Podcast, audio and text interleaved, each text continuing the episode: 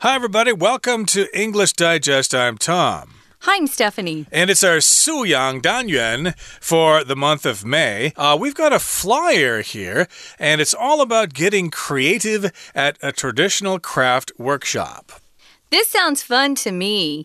Now, a craft, of course, is something that you make typically by hand. Uh, sometimes we'll call it an arts and crafts course, you know, or it's a craft workshop arts and crafts you can learn. Uh, have you ever gone to a craft workshop? Tom? Uh, not that I can recall. It may have been years ago mm -hmm. uh, when I had time for this sort of thing. But uh, hey, who's got time nowadays? We've got to study for tests and we've got to work and we've got to wait for the bus and look for parking spaces and pay our phone bills and stuff like that. But uh, if you do have the time, maybe if you're retired or something, or maybe you're going to take some time off from school or work or something, you might want to consider uh, one of these traditional crafts craft workshops. Uh, today we're going to be talking about oil paper umbrellas and DIY indigo, and that's a traditional craft. Uh, which uh, I guess you can study uh, out in Sanxia, if, not, if I'm not mistaken. But uh, we'll talk about uh, these things in more detail as our lesson begins. So let's get to it. Let's read through the lesson now one time.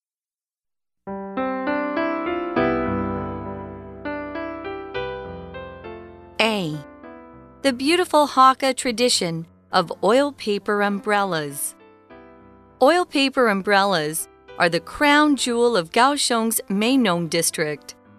We invite you to come to one of the oldest oil paper umbrella studios in Meinong and paint your very own umbrella. You can even get tips from some of our in house artists. Your finished umbrella will be put on display in our studio. Location Meinong Umbrella Factory, Meinong District. Time 3 p.m. to 5 p.m. on weekends. Fee 150 NT dollars per person. Sign up on our website meinongumbrella.com or call at 07 003 3999. Please register one week in advance. Number of guests up to 30 per workshop time slot. Great for parents and children to do together. Paints and supplies provided. Arrive via the Meinong Lake bus stop. B. DIY Indigo, a traditional craft to dye for. At our dye studio, we'll teach you how to create beautifully patterned works of art using traditional tie dye techniques. Choose one of several fabric items, including scarves, bags, jackets, and napkins, then make it your own through the magical process of indigo dyeing. Location Blue Studios, Sanxia Old Street. Time Weekdays from 2 to 5, weekends from 9 to 12. Fee 250 NT dollars to 600 NT dollars per person, according to price of fabric item. To register, give us a call at 02 4498 Each workshop is limited to 10 participants.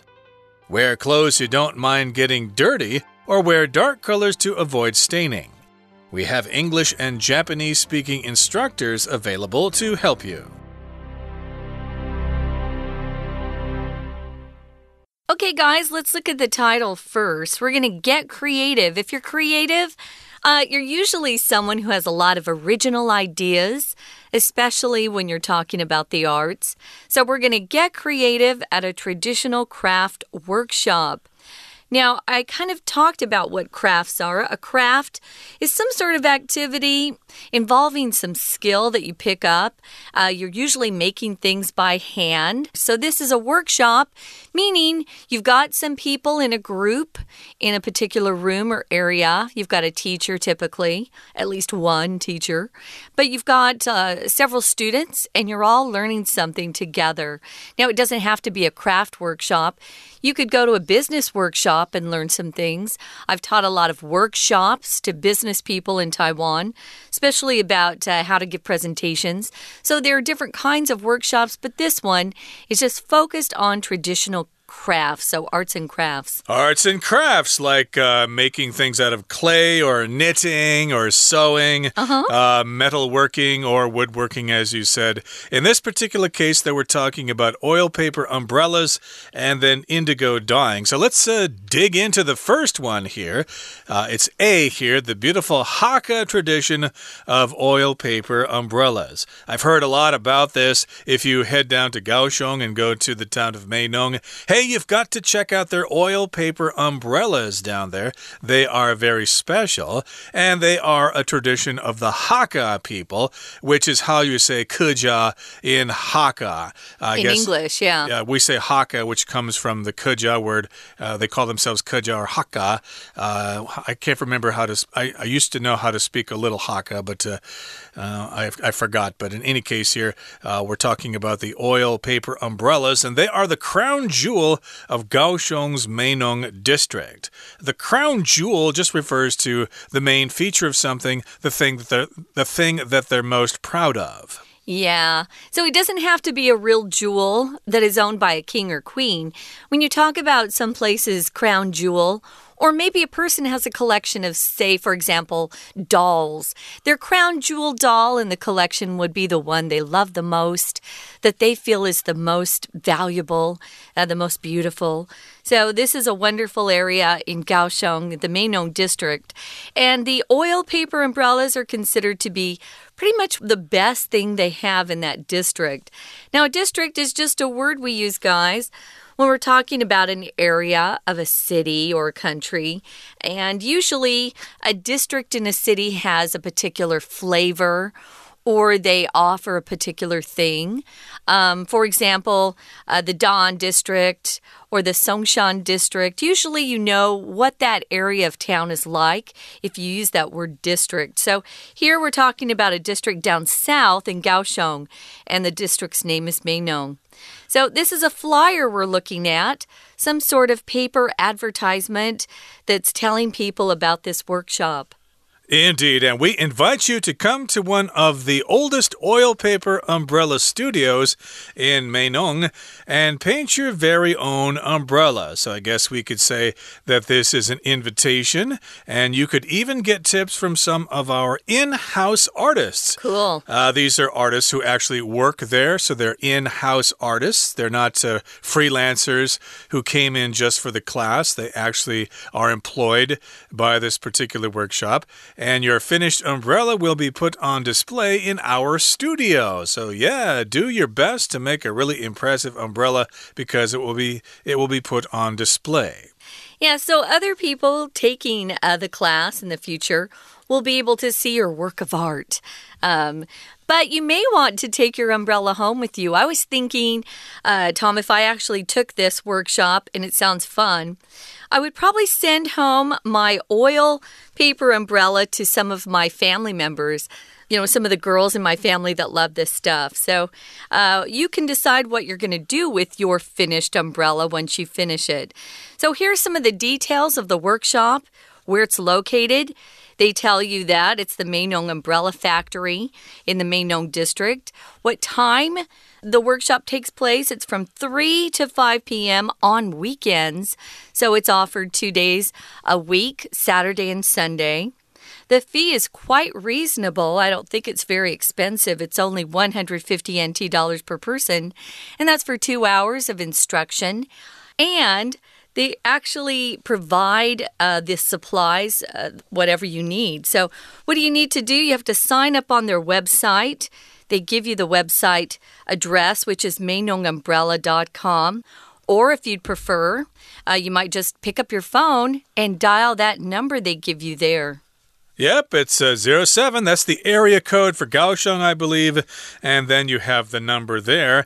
And they also ask you to please register one week in advance. Please register one week ahead of time. To register means to basically sign up for the course, uh, provide them some basic information, and maybe actually make your payment for the course uh, ahead of time. And then it says the number of guests will be up to 30 per workshop time slot. So, no more than 30 people can be in one particular workshop, at least for a particular time slot. They'll probably have different various time periods or time slots during the course of these two days on the weekends. Sounds fun. So, yeah, we'll often talk about a time slot or a slot. It's just a period of time uh, that's marked um, and is separate from other time periods. So a time slot is just a time period. So it's great for parents and children to do together. This does sound like a lot of fun, especially for kids uh, to go along with their, their folks and learn how to paint on umbrellas.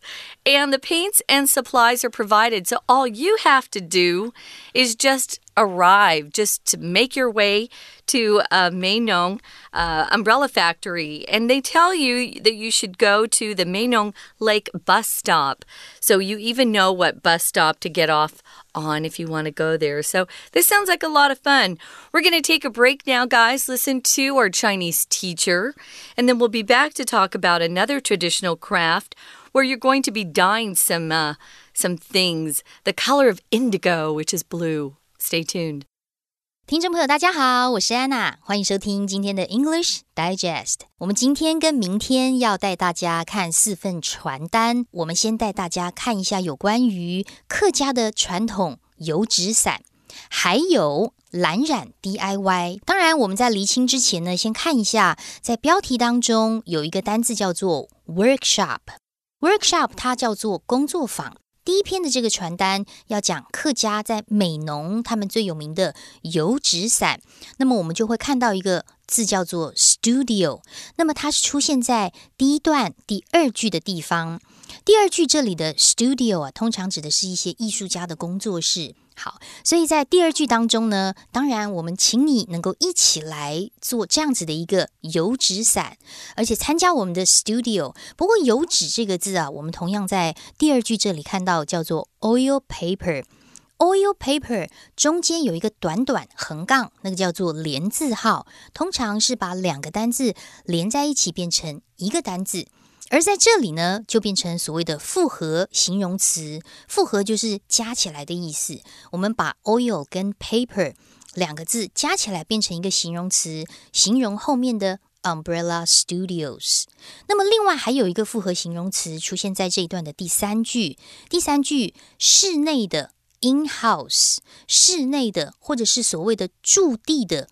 就在美农这个地方，而不是跑来跑去了。他就在美农这个地方，在这个 studio 里面的艺术家。那么这里的 in house，someone in the house，直接把两个关键字抓出来，变成复合形容词。所以这里也有一个复合形容词。好，那么当然在传单当中一定会看到一些地点啊，我要去哪里？location，我要什么时间过去呢？time。那么注意，time 当中，如果在特定的日期 on，尤其是在周末的时候，在平常上班的时候，都会用 on on weekends，加了 s 就表示每个周末喽。那么费用，费用当中呢，费用这个字叫做 fee，每个人是一百五十块。我们特别强调某一个单位里面的数字，不管是有多少多少钱，或者是多少容量、容积、重量，会用 per p e r 这个形容词。好，所以如果要注册的话呢，就直接在网网网站上面注册，在费用下面这一行 sign up 就有注册的意思。不过特别如果是在网站上面注册，用 sign up on 后面加上网站。当然，注册这个字本来就有一个单字叫做 register，register 在费用后面这一段文字当中的第二句，我们注意最后面的两个单字 in advance 可以画起来，它是一个副词，表示预先如何如何。Do something in advance 就表示提前、预先做某一件事情。所以，如果你要参加的话，提前一周就要记得注册哦。那么后面呢，我们再接下来看，呃，到底有多少人可以参加这样子的工作坊？在每一个时段是最多三个人。那个英文当中的所谓的开课时段会用 slot。S L O T time slot，而且呢，最好的是啊，在下面倒数第二句的地方，像油漆啦，或者是工具都有提供哦。所以 paints and supplies provided 在这里是个过去分词，有提供、被提供。Paints and supplies are provided. We're going to take a quick break. Stay tuned. We'll be right back.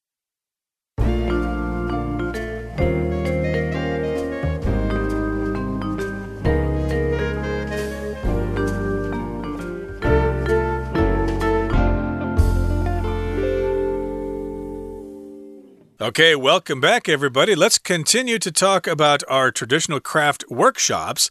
We just got done talking about the oil paper umbrellas down in Meinong, and now we're coming back up north to Sanxia, and I think Sanxia is famous for its indigo dye. So we're going we're going to do a DIY indigo craft workshop here, and we're calling it a traditional craft to die for. to die for uh, is an English phrase that means it's just really really special. You should try it. Hey, our grilled cheese sandwiches are to die for. Uh, they're so good that you would actually die uh, to get one. Everybody's dying to get one, but uh, in this particular case, the word dye, D Y E, means to change the color of something by soaking it in a dye, which is a solution uh, that will change the color of cloth, usually, maybe some other things, but usually cloth. And of course, that's what dye is something that changes the color of something. Oh, we don't just dye cloth, though, Tom. We dye our hair. And mm. some older guys I know have started to dye their beards because as you get older, of course, you have gray hair and gray beards. And some guys like to dye their beards. So, yeah, we dye material and fabric and shoes. We dye lots of uh, lots of things. Here, of course, we're just going to be focusing on cloth. Uh, we're not going to be talking about dyeing our hair. So, uh, yeah, it's a traditional craft to dye for uh, which is a really cute name, I think. Indigo, guys, is the color of blue. When I think of indigo, I typically think of a, a, a pair of denim jeans, you know, blue jeans. They're the color of indigo usually. Although nowadays, you can get jeans in all sorts of colors. But uh, indigo is the color of sort of a navy blue. I think that's how I describe it. Uh, yeah, it's the color of the rainbow, at least according to the uh, Chinese tradition, but we don't really include this color uh as the color of the rainbow. It's kind of between blue and purple. Uh, we don't really it's count pretty. this, but mm. uh, some people say, yes, there is a color there, and it's indigo. But again, this is a traditional craft that you will use to dye things. It's to dye for. And at our dye studio, we'll teach you how to create beautifully patterned works of art using traditional tie dye techniques. Oh, Tom, I wanted to mention this indigo dye is actually uh, harvested from plants. That's where mm. the hmm. color comes from. It's very natural.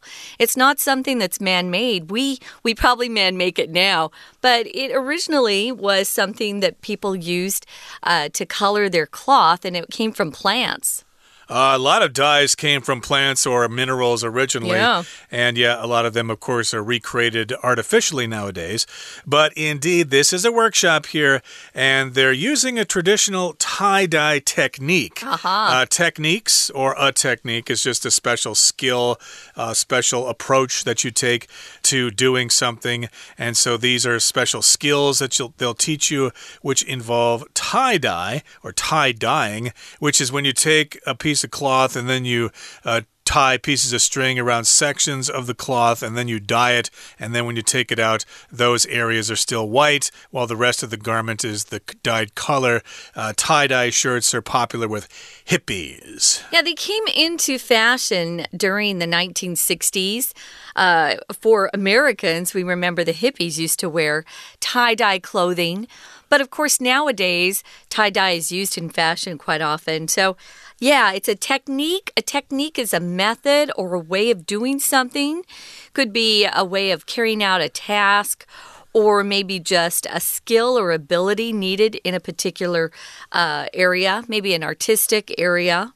So you're going to choose one of several fabric items, including scarves, bags, jackets, napkins. There are lots of different things that you can then dye with this indi indigo color. So, uh, sounds like a lot of fun. Now, if you're talking about fabric, you're talking about some sort of cloth, some sort of material. Usually it's produced by weaving uh, different uh, string, I shouldn't say string, threads together.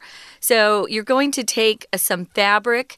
Fabric, guys, can be non count and countable. If you have lots of different types of fabric, you could say I have lots of different types of fabrics.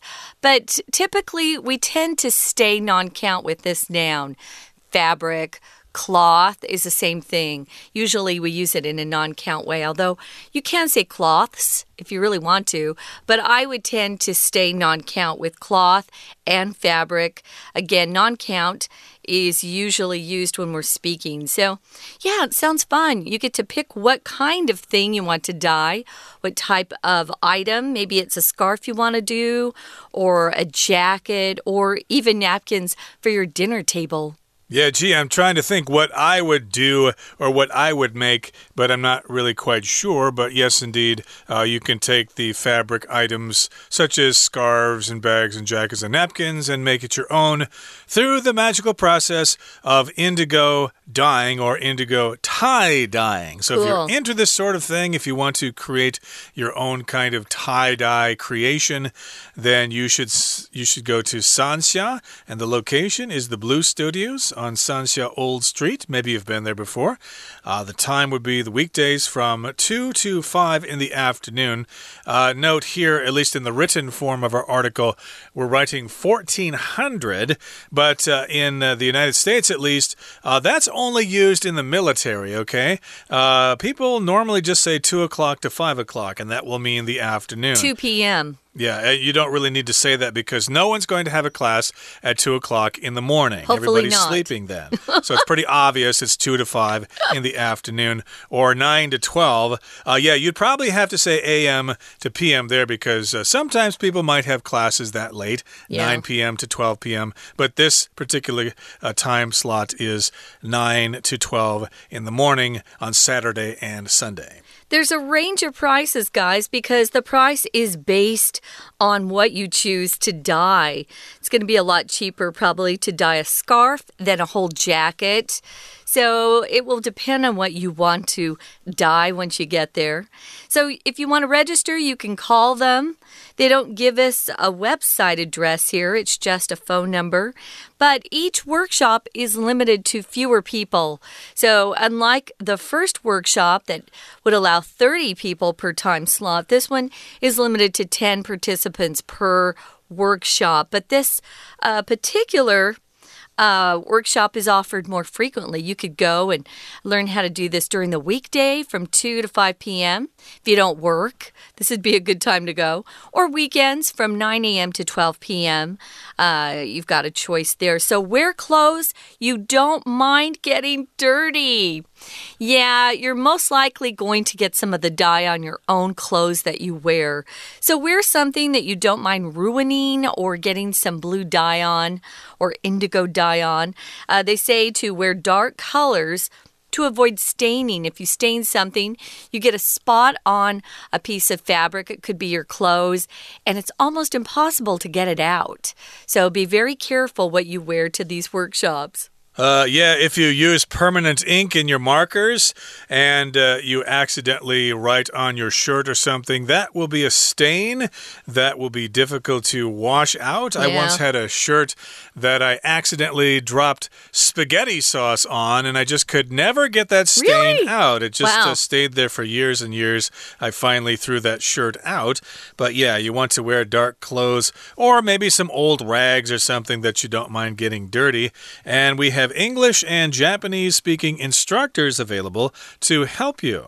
So, yes, if you're an English speaker or a Japanese speaker, hey, don't feel left out. You can attend these classes as well if you don't happen to speak Chinese. So, yes, indeed, uh, these classes may, have be, may be of interest to foreigners of the English and Japanese persuasion, which would be kind of cool there. And an instructor, of course, is somebody who teaches something, but uh, I see the word instructor usually as someone who teaches a special skill, not necessarily some kind of knowledge. Or sometimes even um, some classes will be held at a community college, and they're for people who aren't enrolled to get a degree, like a bachelor's degree. Um, they'll often hire part time instructors. Um, they typically don't have uh, well, sometimes they'll have master's degrees, but they won't have PhDs or doctorates in something. But yeah, an instructor, you might have a driving instructor if you want to take a class on how to drive a car or you want to get your license to drive a car or a motorcycle. Here in Taiwan, I had a driving instructor. So, yeah, it sounds like pretty fun. Uh, you get your choice of what you want to. Uh, to, to spend your time learning. We're not done talking about these traditional crafts, though. We have another day to talk about them, so we're going to wrap up for today and listen to our Chinese teacher one more time before we go. 接下来我们来看一下蓝染 DIY。那么“染”这个字 D Y E，它的过去式跟过去分词都直接加 D 就好了。那么它的动词 I N G 呢，要特别小心哦，则是 D Y E I N G。一是不删除的。如果你写了 d y i n g，就表示是死亡那个字的现在分词哦。好，所以我们来看一下第二篇这个传单。当然，如果去蓝染的话，也要在一个特别的 studio dye studio 染料的工作坊里面才能够做这样子的一个动作。可是蓝染到底是什么呢？其实就是用一块布，然后把它绑起来，用绑的技术把颜料染上去。然后在打开之后，就会有不同的图案哦。在布上面或者是在纸上面画的一些图案叫做 pattern，p a t t e r n pattern。所以像在这里文字描述的第一句当中，我们看到你可以创造出很漂亮的有图案的艺术品 patterned works of art，而且用的是一种扎绑的技巧。我们又看到一个复合形容词，这里的形容词也出现在第一句当中后面。Tie dye t i e 就是绑扎的意思，d y e 再加上染，好，所以你可以选一些，看你是要这个蓝染围巾啦，或包包，或者是外套之类的这些 fabric items，选一下，make it your own，而且可以自己做哦。那么地点当然就是在三峡老街，不过我们来看一下最后面补充说明的地方。你要注意哦，你不介意会弄脏的衣服，穿那些衣服过来，这样子的话才可以避免弄脏，可能会弄到染料。Stain 本来就是污染或者是弄脏，弄到什么颜色的意思。不过要特别小心哦，在英文当中，俚语的 get stained 有 get robbed 被抢劫的意思。好，以上是我们今天的两篇传单，明天还有两篇传单，记得收听哦。我是安娜，我们明天见。That is it for today, everybody, but please join us again next time when we talk about a couple of other craft workshops. We're going to be talking about Lecha and Budaixi glove puppetry. I know you're looking forward to that. We are too, so join us then. From all of us here at English Digest, I'm Tom. I'm Stephanie. Goodbye. Bye.